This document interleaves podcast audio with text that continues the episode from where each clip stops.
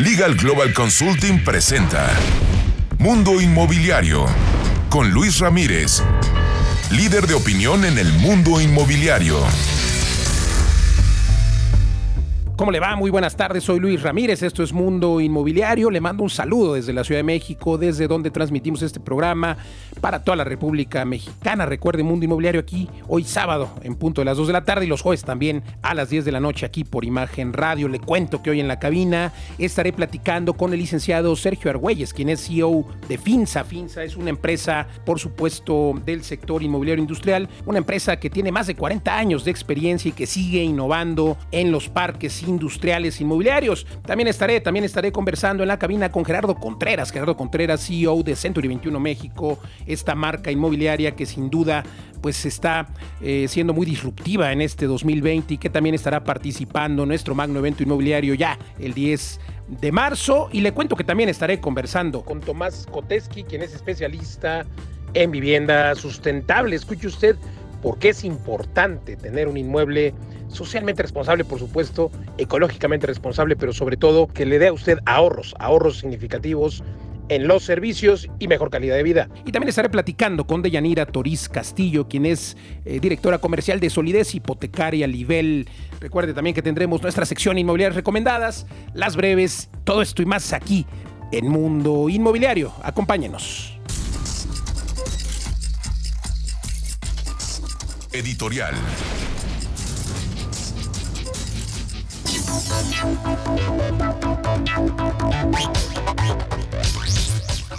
Vamos a mi comentario editorial de esta tarde de sábado. Y bueno, le cuento que, como le decía yo en el programa pasado, poco a poco hemos visto cómo desde el gobierno de la Ciudad de México se busca poner un orden al desarrollo inmobiliario y ya empieza a haber este entendimiento. Le hablaba yo el jueves en esta editorial de la adaptación, pero hay beneficios y sobre todo que se están eh, trasladando a personas eh, que viven en ciertas zonas, en determinadas zonas de la capital. Por ejemplo, ya ante los anuncios de los corredores inmobiliarios y este plan de rescate para la zona de Tacubaya, por ejemplo, para el oriente de la Ciudad de México, incluye esta zona olvidada en la zona oriente, eh, le decía yo, como las alcaldías de Iztapalapa, Xochimilco, con los límites del Estado de México ya para las zonas de Santa Marta, Zaragoza, etcétera. Pues bueno, se están incluyendo y en este plan ya platicaba yo con el secretario eh, de Sedubi, decía que, bueno, pues no es sino más bien reordenamiento territorial, lo cual es muy bueno. Y bueno, pocos son los desarrolladores que han observado esta oportunidad de negocio que hay en la zona de Tláhuac, Iztapalapa, que por supuesto está dentro de la ciudad y tiene, tiene mucho eh, terreno disponible. Como ya nos los decía el maestro Pablo Tomás, director general de Planeación de Desarrollo y Ordenamiento Territorial de Sedubi, aquí en la entrevista del pasado jueves. Y bueno, pues hay varios, varios jugadores en cuanto al desarrollo de vivienda. Quiero Casa ha sido uno de los desarrolladores que han apostado por zonas como estas, que tienen características como ubicación, escuelas, mercados, estaciones del metro cercanas, pero que durante mucho tiempo habían tenido pocas opciones de vivienda bien hecha, como debe hacerse. Ojalá que no tarde mucho en que se den a conocer los proyectos que beneficien a los habitantes de la zona, que viven dentro de la Ciudad de México, y hay muchas personas que pasan dos o más horas en las fuentes de transporte público porque pues viven lejos de donde trabajan, aunque ya nos dio luz el maestro Pablo Tomás Benyur en la entrevista del jueves pasado, eh, quien es director general de Planación de Desarrollo y Ordenamiento Territorial de la CEDUBI, dijo aquí en este programa que antes del verano, antes de junio, estaremos viendo y nos invitó o nos va a invitar a las primeras piedras o la primera piedra, que es lo que se estila hacer cuando se va a empezar a construir un desarrollo, se pone la primera piedra, él estará ahí y supongo que la secretaria de Sedubi también, y ahí estaremos dándole cuentas. Y es de que pues hay que seguir trabajando por la vivienda en la Ciudad de México y en el resto del país. Hasta aquí mi comentario editorial de esta tarde de sábado. Y ahora, ahora lo quiero invitar a que nos acompañe este 2020 a este entrenamiento que imparto de forma personal junto con mi equipo Poderes Nuevecito. Lo acabamos de crear con el objeto de poner nuestro granito de arena y que usted obtenga su libertad financiera. Usted que tiene la mentalidad inversionista en bienes raíces. Se denomina este entrenamiento innovación, sofisticación para inversionistas inmobiliarios. Para inversionistas que tengan lana, pero también le enseñamos cómo hacer dinero sin dinero dentro del sector inmobiliario. Es un entrenamiento que está mejorado, remasterizado. Terminamos los dos últimos años eh, con los entrenamientos de las famosas 15 técnicas que duraban dos días y ahora tenemos un entrenamiento potente con el que usted alcanzará su libertad financiera. Le mostraremos más de 20 formas, 20 formas de hacer negocio dentro del sector inmobiliario. Por supuesto, hablaremos de fintech, de crowdfunding,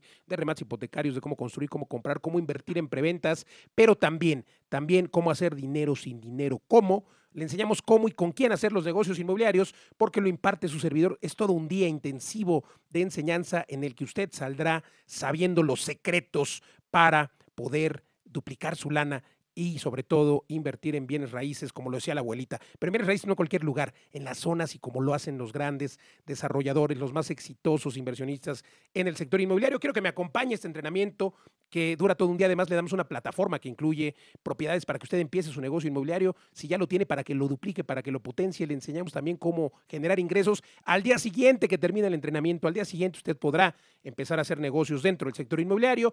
Además, a las primeras 20 personas les daremos una beca del 50%. Acompáñeme, su servidor, junto con mi equipo de poder. 8 de febrero en Guadalajara, Tijuana. Eh, estará la gira del 2020 con este entrenamiento único en su tipo. Créame que le garantizo que obtendrá su libertad financiera. Mándeme un mensaje a mis redes sociales. Facebook, Luis Ramírez Mundo Inmobiliario para la beca.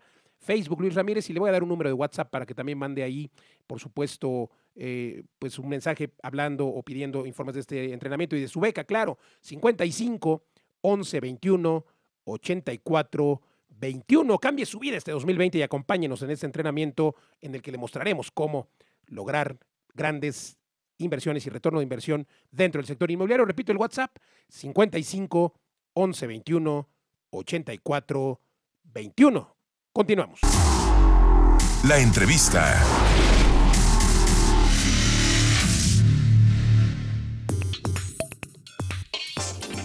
Continuamos con Sergio Argüelles. Sergio Argüelles es el CEO de FINSA. FINSA es una compañía líder en desarrollo inmobiliario industrial en México que tiene nada más y nada menos 43 años haciendo las cosas muy, muy bien hechas en el sector industrial. Tienen eh, una serie de acuerdos eh, históricos importantes en términos de de desarrollo, así como de, operaciones que recientemente han cerrado con una de las fibras más importantes de México. Sergio, bienvenido al programa. Platícanos, platícanos qué es FINSA, qué has logrado en estos 43 años, cómo ven este 2020 y, cuáles son los, los retos para la inversión o las inversiones que están ustedes por realizar. Con mucho gusto, Fernando. Saludo eh, cariñosamente a tu auditorio. Eh, encantado de estar con ustedes. Sí, efectivamente, tenemos ya 43 años de, eh, de haber arrancado a través de una visión de mi padre en la zona norte de, México, en Matamoros, uh, Tamaulipas, y siempre con la idea de desarrollar parques industriales o desarrollos industriales uh, con una calidad especial, uh, atendiendo lo que es la inversión de la, la, la, industria manufacturera, que era la industria o la industria maquiladora, como se conocía, y bueno, hemos estado creciendo con, con, ellos, con, la industria, con el sector. Ha sido un sector súper dinámico, eh, con crecimientos del 20-25% anual. Eh, afortunadamente nos hemos posicionado eh, y hemos estado presentes en los principales mercados de, industriales de la República Mexicana, desde Matamoros, todo lo que es la franja fronteriza, Reynosa, Laredo, Juárez, eh, Nogales, eh, Tijuana, y en el interior, pues todas las también eh, principales plazas como Monterrey, Saltillo, Chihuahua y lo que es el interior, lo que es el Bajío, toda la zona toda el Bajío, desde Querétaro hasta Aguascalientes, pasando por Celaya, este, León y demás, y lo que es el interior de México y sin, y sin menospreciar, al contrario, este, mencionar uh, como una plaza importante lo que es Puebla, eh, donde tienes dos armadoras importantes. ¿no? pues impresionante esta visión de tu papá de formar esta empresa antes de que incluso se tuviera pensado un tratado de libre comercio, la incorporación de México al GATT, este, para, para atraer estas otras empresas extranjeras que pudieran generar empleos este, en México, caray.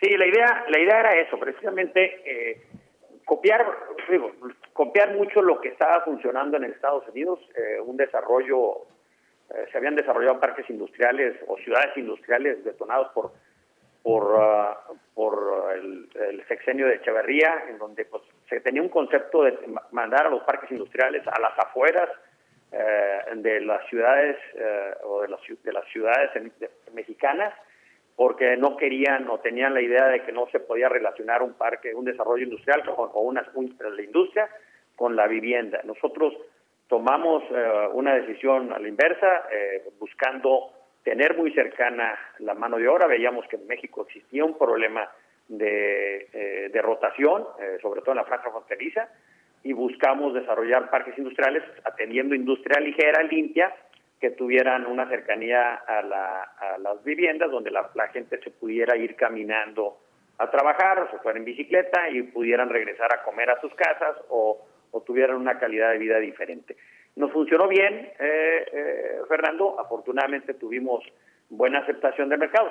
También igual desarrollamos parques que tuvieran una un alcance muy muy muy específico donde se respetaran las áreas verdes, eh, se tuvieran restricciones y limitaciones dentro de los parques, donde no se pudieran eh, estacionar en las avenidas, se tuvieran que tener las áreas de maniobras dentro de las de las áreas de las plantas, donde tuvieras cafeterías dentro de sus plantas, tratando de buscar desarrollos ah, sustentables, bien integrados eh, y, con, con, un, con un concepto de seguridad que se veía mucho en Estados Unidos, pero no necesariamente en México o en América Latina. Sergio, ¿cómo estás? Luis Ramírez. Oye, eh, además de felicitarte igualmente por la labor que han hecho en estos años en FINSA, preguntarte eh, este esquema de ciudades prácticamente integradas, como las vemos en algunos países asiáticos, eh, China, por ejemplo, donde hay eh, justo un parque industrial, pero dentro del mismo parque industrial hay incluso vivienda para los trabajadores. Esto no opera en México. Eh, vamos, los parques industriales están alejados regularmente de las zonas donde viven los eh, quienes trabajan en estos parques industriales. Ese sería el primer tema. El segundo tema es, bueno, pues este TEMEC que se acaba de ratificar ha impactado, por supuesto, en el sector inmobiliario industrial y hubo muy buenos números al cierre de 2019, precisamente el último trimestre, el cuarto trimestre de 2019 cerró con números muy, muy positivos. ¿Cuál es tu visión para eh, este 2020? Eh, Luis, con mucho gusto, si quieres te respondo la primera pregunta. Eh, efectivamente, las parques originales, estoy hablando de la década de los 70s, 80s, eran como tú, como, tú mencionas. A raíz de una transformación o una visión diferente que se dio tanto por FINSA como por otros operadores de parques industriales en México, Ahorita sí se tienen parques industriales que tienen integrada la vivienda. Eh, nosotros tenemos dentro de nuestros 25 parques industriales, tenemos muchos de ellos que, que, se diseñó con un master plan, con un proyecto donde tenías eh, áreas verdes eh, identificadas, áreas habitacionales identificadas, áreas comerciales identificadas, y de ahí pues se hacía un, proyecto uh, combinado. Pero está funcionando, querido Sergio, está, está funcionando, vamos, lo están viviendo los trabajadores de, las plantas industriales. Sí, tienen sus áreas tienen sus guarderías. Te invito a que conozcas un par de desarrollos aquí en la zona de Monterrey. Me encantaría, por favor. Que se, que se complementan muy bien y, pues bueno, sí, nos, nos encanta presumirlo porque sí, sí se complementan y viven, conviven. Las gentes sí utilizan las áreas verdes, utilizan la guardería, eh, utiliza este eh, eh, pues todo lo que es las amenidades que se, que se tiene dentro del parque. La aceptación de las empresas, vamos, se toma en cuenta, se toman en cuenta estas características. Claro, ellos este dentro de las decisiones que se toman de irse a un parque como nuestro o otro parque precisamente por las amenidades en dentro de lo que es la, la guardería. Somos de los primeros parques industriales a nivel mundial que tenemos una certificación de operador económico autorizado por el SAT. Este, tenemos dos desarrollos aquí en el norte. ¿Qué, qué, quiere decir eso? Pues que somos operadores eh, con una con una con una restricción de, eh, seguridad eh, o con un nivel de seguridad que, que nos hace pues un parque operador económico confirmado. ¿Y el tema del TEMEC? Sí, el tema del TEMEC. Y lo, el tema del, el tema del TEMEC eh, que preguntaba Luis, eh, eh, estamos pues muy contentos, estábamos preocupados desde el 16 que empezó el debate de la cancelación y, México empezó a entrar en el tema de que si traíamos, si cerrábamos o no cerrábamos. Muchas de las empresas que atendemos sí estaban muy inquietas, pospusieron decisiones de ampliaciones o de seguir operando no necesariamente se retiraron, pero sí, se, eh, sí, sí, pospusieron decisiones. Y ahorita con la firmada del tratado eh, ya hay decisiones que se están llevando a cabo, eh, precisamente porque ya hay definición de en qué arancel van a estar operando, ¿no? Lo que es impresionante es el número de metros cuadrados que ustedes han desarrollado, que tengo entendido que son arriba de 1.2 millones de metros cuadrados, y, recientemente hicieron una operación muy importante con, con Fibra 1. ¿Nos puedes platicar esto? Sí, te platico eh, con gusto. Mira, a lo largo de los, 43 años llevamos 11 millones de metros cuadrados construidos y desarrollados, 11 millones. la, muchas de las operaciones a lo largo de estos últimos 20 años hemos preparado proyectos, desarrollado portafolios y hemos empaquetado. Es muy, es muy común el concepto de desarrollar, estabilizar y empaquetar portafolios. Esto lo hacen a nivel, a nivel internacional, eh, los desarrolladores.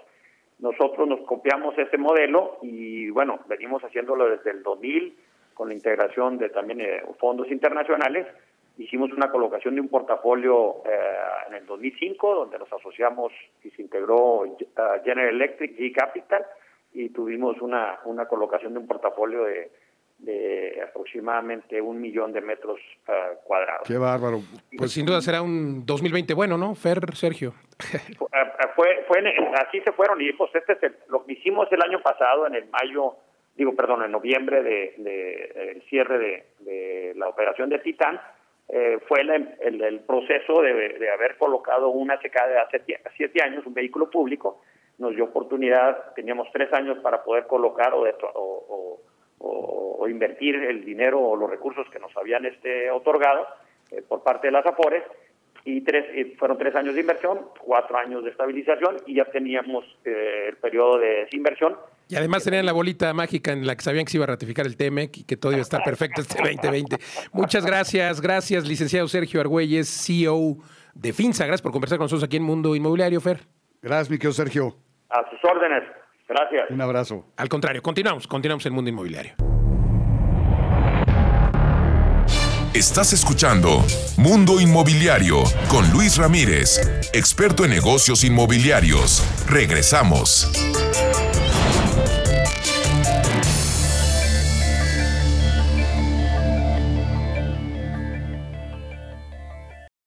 Estás escuchando Mundo Inmobiliario con Luis Ramírez experto en negocios inmobiliarios. Regresamos. La entrevista. Amigos, nos encontramos con Gerardo Contreras, CEO de Century 21 México. Mi querido Gerardo, gracias por conversar con nosotros. Quiero comentarles que, bueno, Gerardo eh, cerró justo 2019 ya como CEO. 2019 un año complicado, querido Jerry. Y bueno, este 2020 sin duda tendrás una perspectiva del sector. Preguntarte ¿Qué tan complejo fue el 2019 para una empresa líder en bienes raíces como Century 21?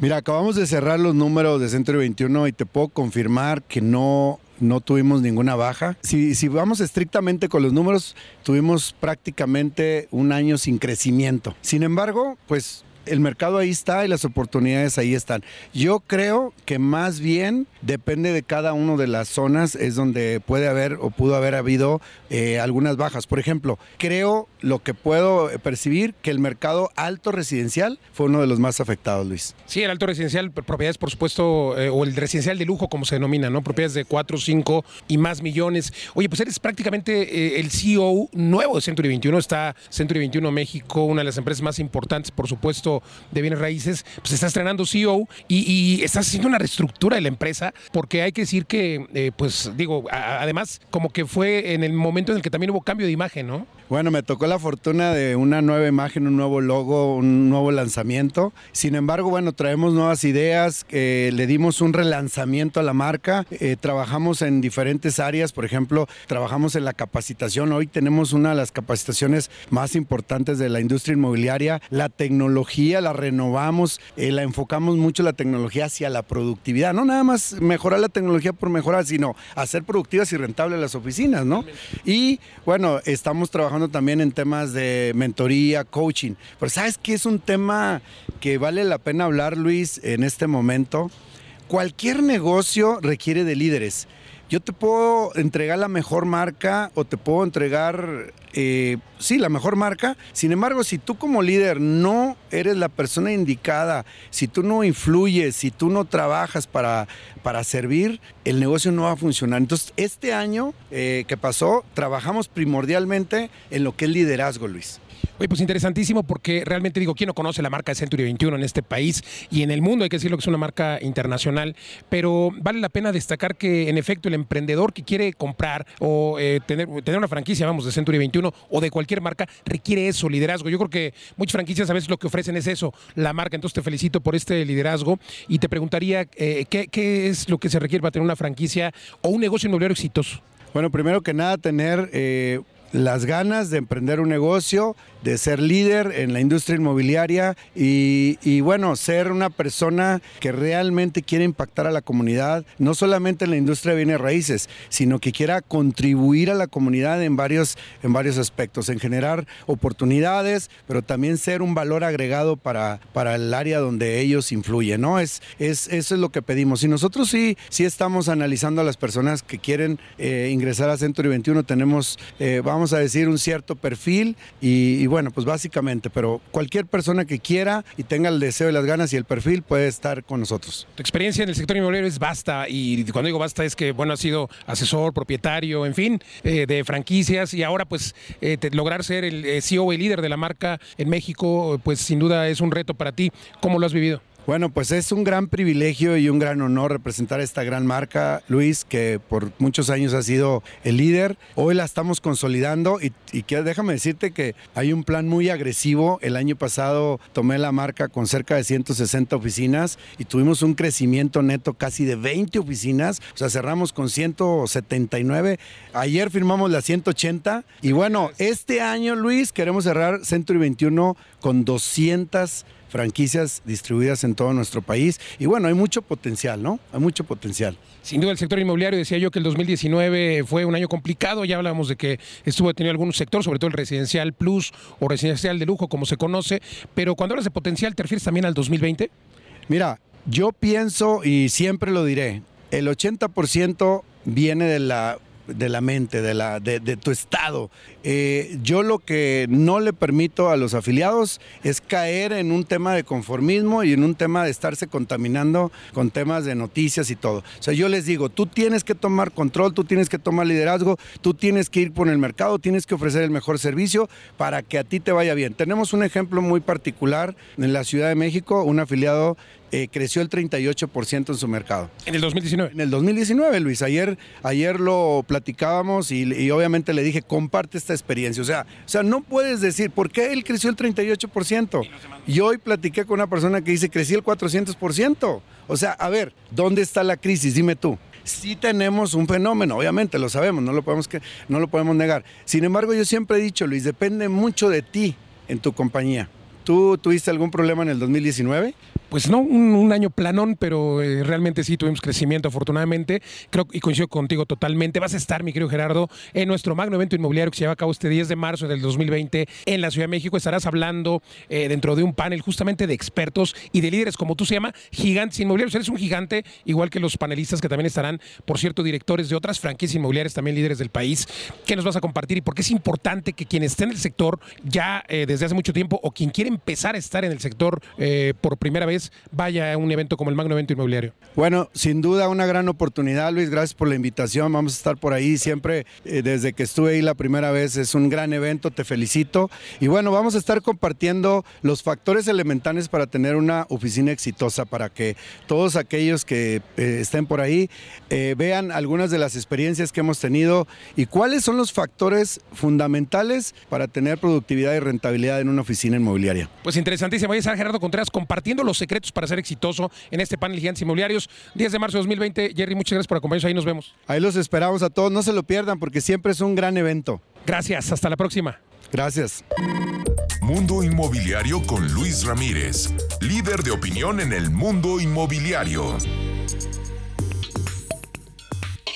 Continuamos en Mundo Inmobiliario. Se encuentra con nosotros Tomás Koteski, quien es especialista en vivienda sustentable. Querido Tomás, gracias por conversar con nosotros en Mundo Inmobiliario. Pues bueno, realmente cuando hablamos de sustentabilidad, nuestros radioescuchas entenderán que es algo ecológico, ¿no? Quizá que es algo que permite que la huella de carbono, por ejemplo, eh, que se eh, genera cuando se construye un edificio, pues impacte menos al medio ambiente. Y es cierto, esto es correcto, esto es sustentabilidad. Sustentabilidad también podríamos entenderlo como ser socialmente responsables o ecológicamente responsables, pero ¿por qué es importante que tengamos viviendas sustentables? Y sobre todo creo, mi querido Tomás, que deberíamos de enfatizar que al ser socialmente responsables, eh, o tener viviendas sustentables, también obtenemos ahorros significativos, ¿no? Por ejemplo, en agua, en luz, en servicios. Cuéntanos. Eh, sí, bueno, muchísimas gracias por la invitación, Luis. Y sí, en efecto, el tema de la sustentabilidad hoy por hoy se entiende como este tema ecológico, eh, de respeto a la naturaleza, al medio ambiente y todo lo demás. Sin embargo, creo que va mucho más allá. La definición de sustentabilidad es ambiental, económica y social por igual parte. Entonces la sustentabilidad se refleja mucho en no solamente hacer el bien al medio ambiente, sino a nosotros mismos.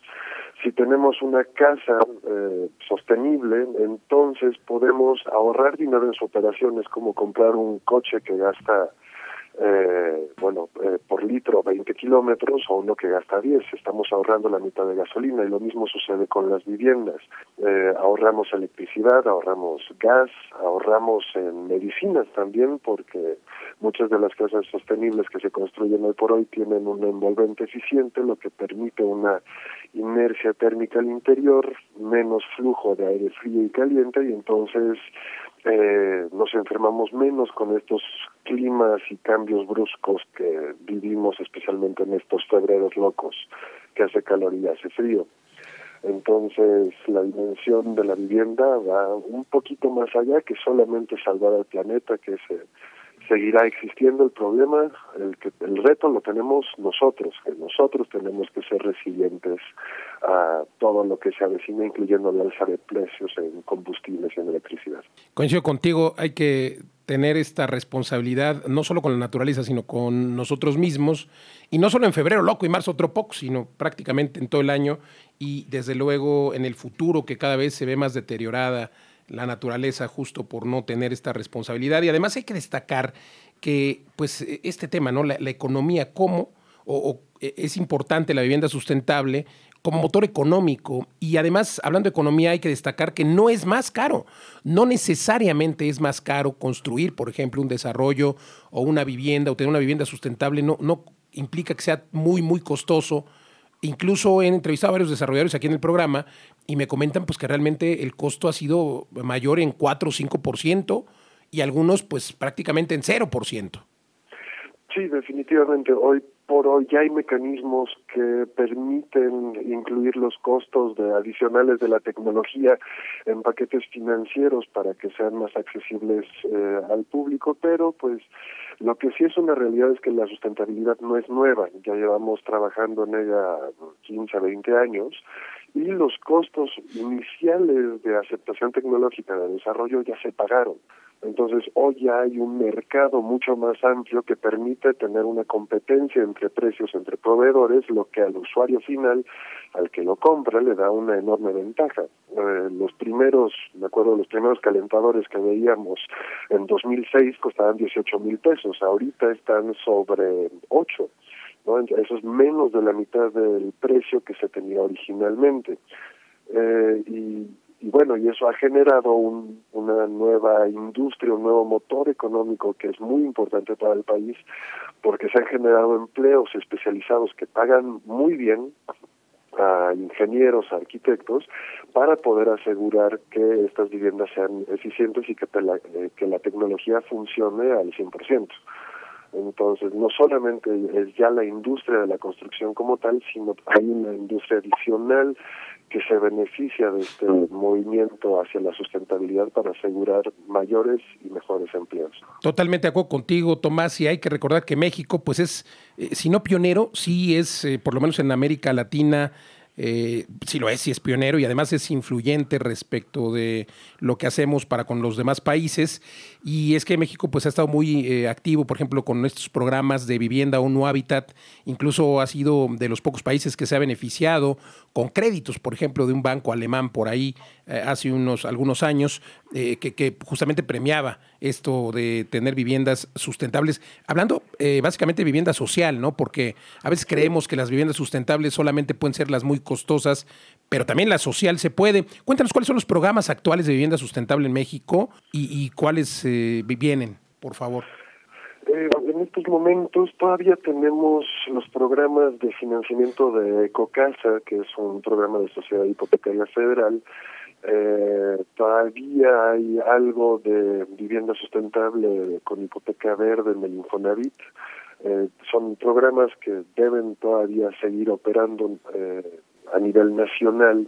Y sí, efectivamente empezaron en vivienda de interés social porque es donde eh, mayor influencia había para préstamos internacionales por parte del gobierno federal. Los resultados alcanzados son espectaculares, realmente. Se consiguieron eh, ciento, cien mil viviendas en seis años. Eh, por algunos cálculos que publica la CONAVI, llegamos hasta más viviendas construidas y son todas viviendas de interés social que están continuamente mitigando y que fueron financiadas eh, con mecanismos federales y con el apoyo internacional para asegurar que tengan un mejor desempeño, porque los ahorros más importantes que teníamos que lograr fue la vivienda de interés social en los ingresos más bajos, son las poblaciones que más pueden beneficiarse por ahorrar costos operativos de la vivienda.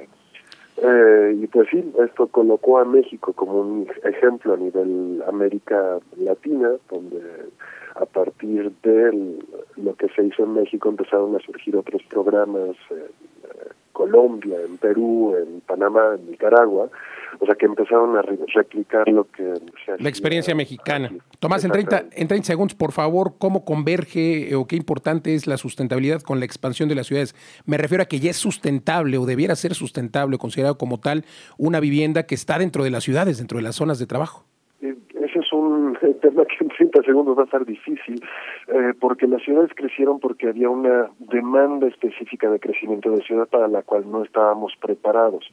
Eh, hoy por hoy sí, una vivienda alejada implica un mayor gasto siempre y cuando la persona viva lejos de su trabajo. La vivienda ideal es aquella que está cercana a donde la persona desarrolla su vida. O sea, no necesariamente tiene que ser el centro de la ciudad las personas, bueno, las ciudades han crecido policéntricamente y muchas personas no se desplazan teóricamente todos los días hasta el centro. Digo, sucede en muchos casos que sí, las familias compran una casa donde se puede y luego cambian de trabajo hasta que aparece una oportunidad cerca de donde viven. Y es ahí donde contaminamos contaminamos más al vivir lejos. Oye, pues eh, vamos a tener que repetir charla pronto, eh, querido Tomás. Esa, esa, plática sí va a ser importante. Perfecto, gracias Tomás Koteksky, especialista en vivienda sustentable.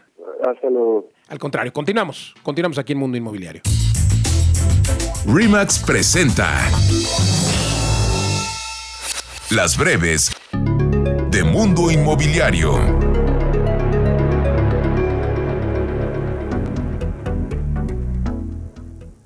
Rechaza la industria hotelera la propuesta del presidente Andrés Manuel López Obrador de eliminar los fines de semana largos y es que de acuerdo con Braulio Arzuaga, presidente de la Asociación Nacional de Cadenas Hoteleras, el sector turístico representa casi 9% del PIB nacional y genera 3.8 millones de empleos. La Fiscalía General de la República recuperó 2 mil millones de pesos de un presunto desvío de recursos públicos del Infonavit hacia una empresa privada luego de que se diera a conocer que durante el fin de la administración de Alejandro Murat al frente del Infonavit, se haya autorizado un contrato con una empresa para operar el programa Cambiavit y posteriormente, con la gestión de David Penchina, se cancelara. En el municipio de Tuxpan, en Nayarit, continúan las acciones de reconstrucción de viviendas afectadas por el huracán Huila, y es que al menos 402 familias recibieron recursos por 5.788.000 pesos. De acuerdo con un estudio realizado por el Instituto de Planeación Municipal en León, Guanajuato, los jóvenes de la entidad aspiran a tener un modelo de vivienda con componente de uso mixto, donde puedan acceder a servicios y centros de diversión cercanos a su hogar.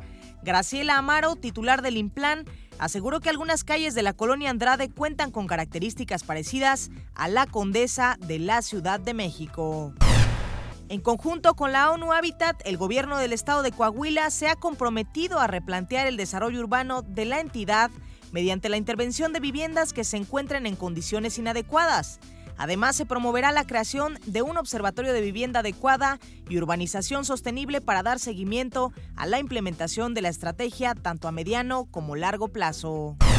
El Banco Interamericano de Desarrollo ha destacado que la empresa Vinte se ha posicionado como una pieza clave en los rubros de impacto social, sustentabilidad e innovación en vivienda. Se debe resaltar que el BID ha trabajado en conjunto con Vinte desde el año 2012 para impulsar los proyectos de vivienda sustentable.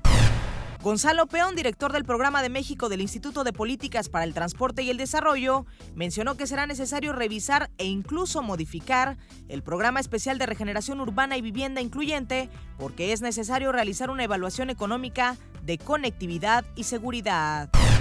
De acuerdo con el portal inmobiliario propiedades.com, al cierre de diciembre de 2019, la plusvalía de la Ciudad de México en promedio fue de 14.53%.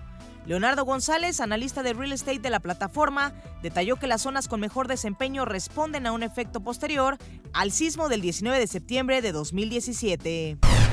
Con una inversión de 700 millones de dólares, la empresa automotriz Toyota inauguró su nueva planta ensambladora en Guanajuato con capacidad para ensamblar 100.000 unidades anuales de la camioneta Tacoma y se generarán 10.000 empleos indirectos.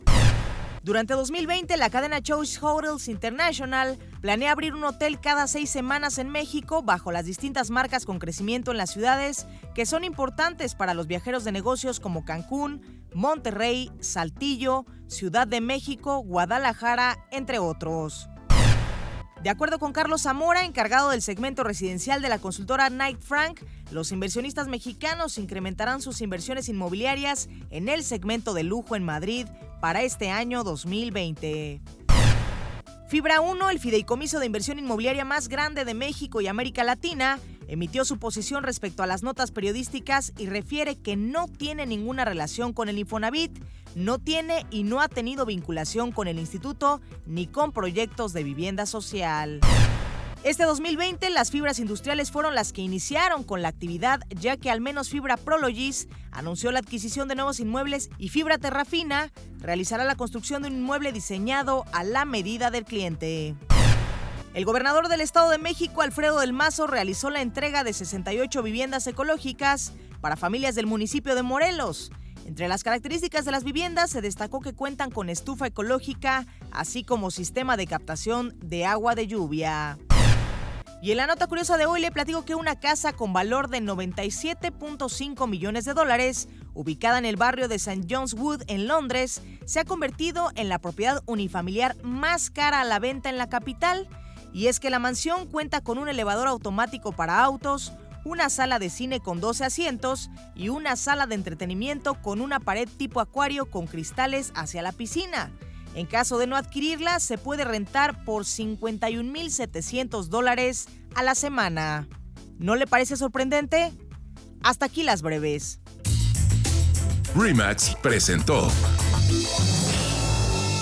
Oiga, le cuento que este 10 de marzo en la Ciudad de México se lleva a cabo la sexta edición del Magno Evento Inmobiliario. Este 2020 de verdad es un evento imperdible. Tiene usted que ir si está en el sector inmobiliario y si quiere conocer más del sector inmobiliario también tiene que asistir. Es la sexta edición. El año pasado más de 3 mil personas asistieron en la Ciudad de México a este Magno Evento Inmobiliario. ¿De qué se trata? Es un evento en el que hay capacitación, hay speakers de talla internacional, hablaremos de temas fiscales, crowdfunding, ventas, lo que usted requiere para su negocio inmobiliario, plataformas tecnológicas tecnológicas, marketing, pero sobre todo ventas, ventas y cómo innovar con marketing y ventas para que usted logre sus objetivos. El que no se capacita no está manteniéndose a la vanguardia, por lo que lo invito a que asista. Además, los boletos cuestan un regalo. Es un evento organizado por este programa, por Mundo Inmobiliario y por una serie de empresas dedicadas al sector inmobiliario y es un costo de recuperación de risa desde 450 pesos el boleto. Es todo un día de conferencias, 10 de marzo en la Ciudad de México.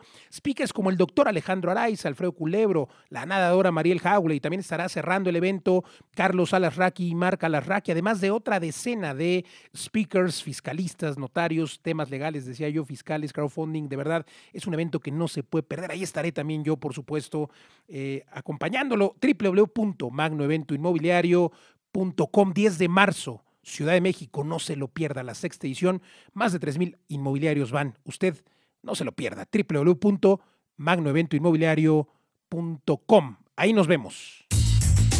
Consejo Fiscal por Rebeca Godínez, experta en Derecho Fiscal Inmobiliario.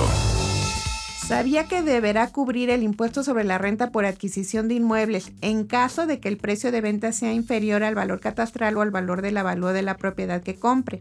La tarifa de este impuesto es del 20% sin deducción alguna entre la diferencia del avalúo y el precio de venta, siempre y cuando esta diferencia sea mayor al 10% del precio.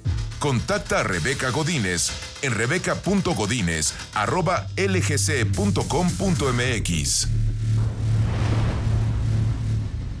Y bien, ya escuchó usted a Rebeca Godínez, socia directora de Legal Global Consulting. Quiero decirle que si usted tiene una inmobiliaria o da este servicio a eh, sus clientes como profesional inmobiliario, es importante que conozca lo que Legal Global Consulting le ofrece eh, como asesoría para el cálculo de los impuestos inmobiliarios.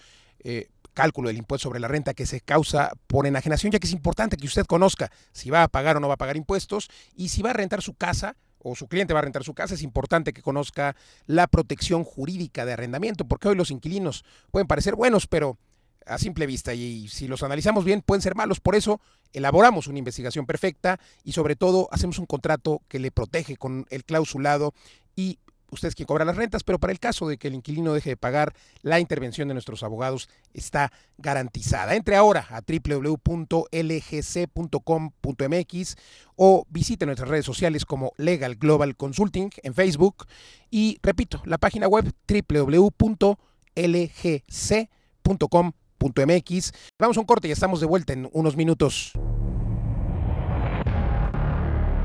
Estás escuchando Mundo Inmobiliario con Luis Ramírez, experto en negocios inmobiliarios. Regresamos.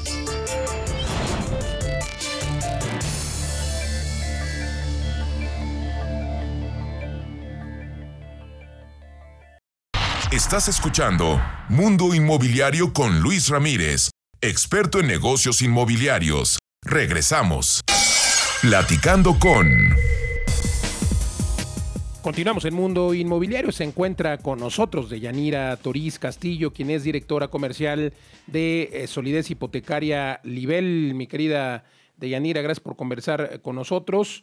Pues bueno, recordarle a nuestros radioescuchas que eh, liquidez, o más bien, digamos que hipotecas para adquisición de terrenos o liquidez o construcción es parte de lo que hace Solidez Hipotecaria. Mi querida Yanira, y hay muchas personas de los radioescuchas que ya tienen un crédito, ya tienen un crédito hipotecario, pero con estas nuevas tasas, con estos nuevos productos que se están lanzando todos los días, quieren realizar o llevar a cabo una sustitución hipotecaria. Entonces te queremos preguntar cómo funciona.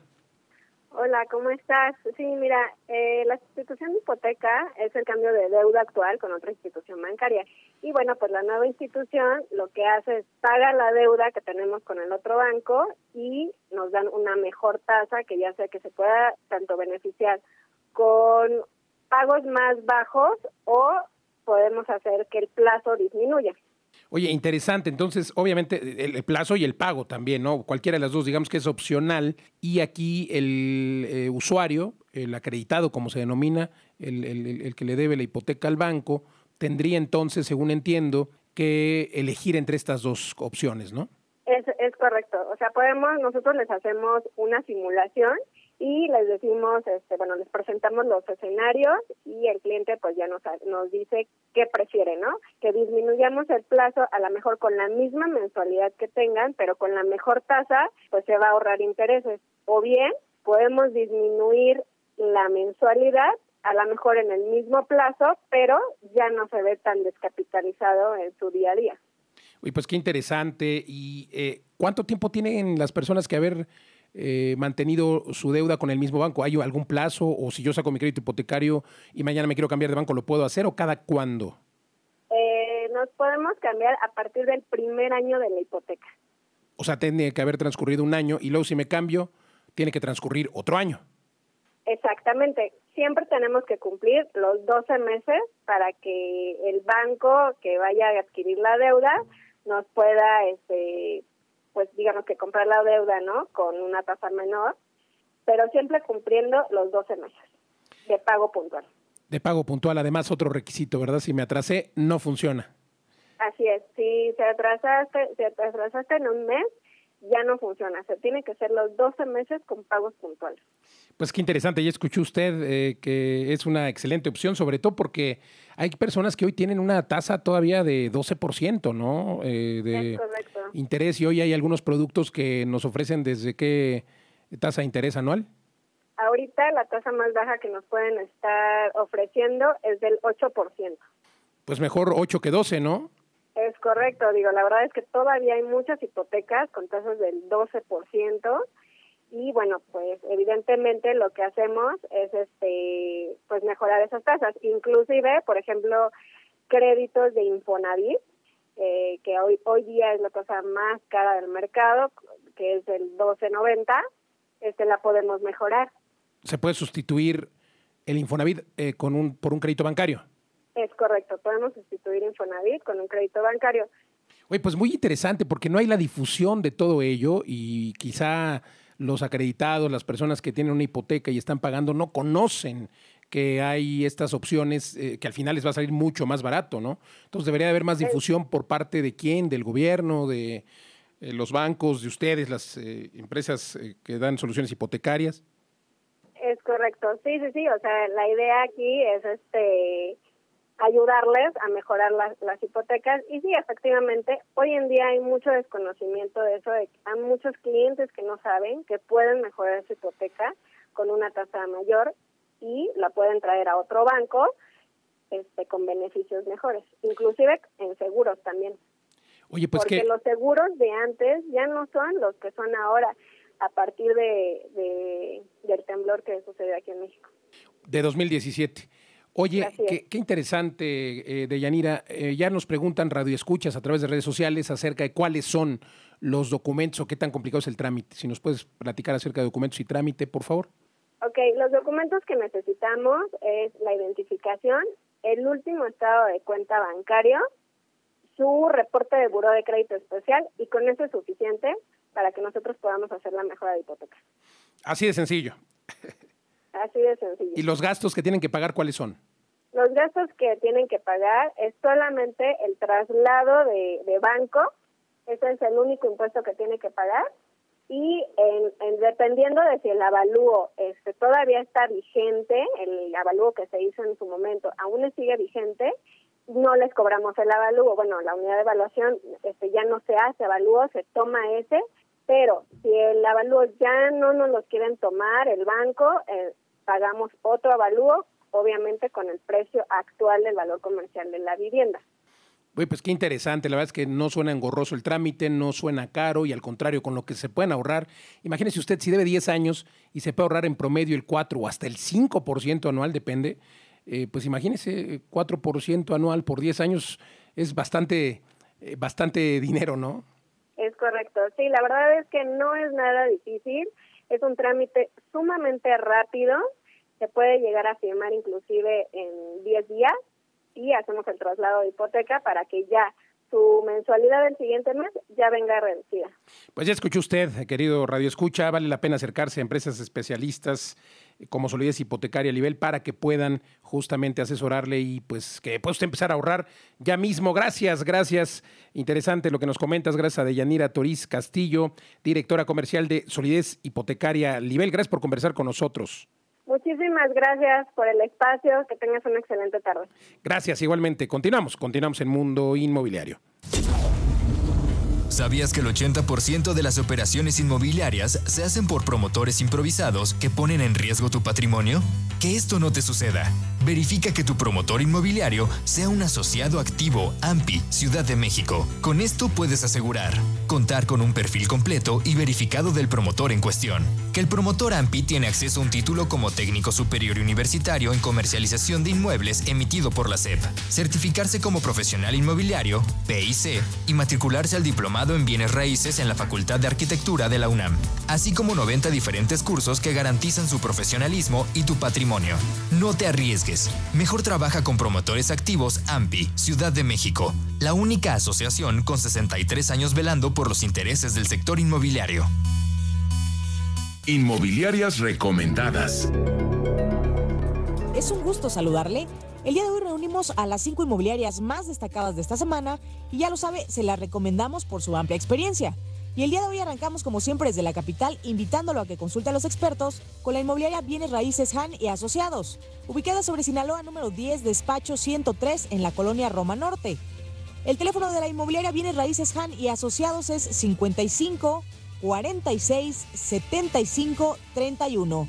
Ahí le darán todos los detalles, aunque también le sugerimos que visite su página web en www.inmuebleshan.com y regresamos hasta Guadalajara con la inmobiliaria Acego, ubicada sobre San Román número 1327 en la colonia Jardines San Ignacio. Si usted está interesado en agendar una cita con la inmobiliaria Acego, puede llamar al 36 32 57 68 en donde le brindarán toda la información, aunque también puede consultar su página web en acego.com.mx. Y estamos de vuelta en la Ciudad de México, desde donde transmitimos este programa con Grupo Inmobiliario Asesores Asociados. Ubicada sobre Atenco número 2, letra B, Colonia La Roma, en Tlanepantla de Vaz, Estado de México, a un costado del registro público. El teléfono para mayor información es 58 81 77 71, aunque también los puede encontrar en su página web como www.grupo-medioin.mx. Y ahora viajamos hasta Guanajuato directo con Luna Inmobiliaria, ubicada sobre Paseo del Moral número 807-6. Los teléfonos en donde podrá agendar una cita para resolver todas sus dudas son 7 17 85 81 y 3 90 55 90, en donde le darán todos los detalles, aunque también puede visitar su página web en www.biluna.com.mx.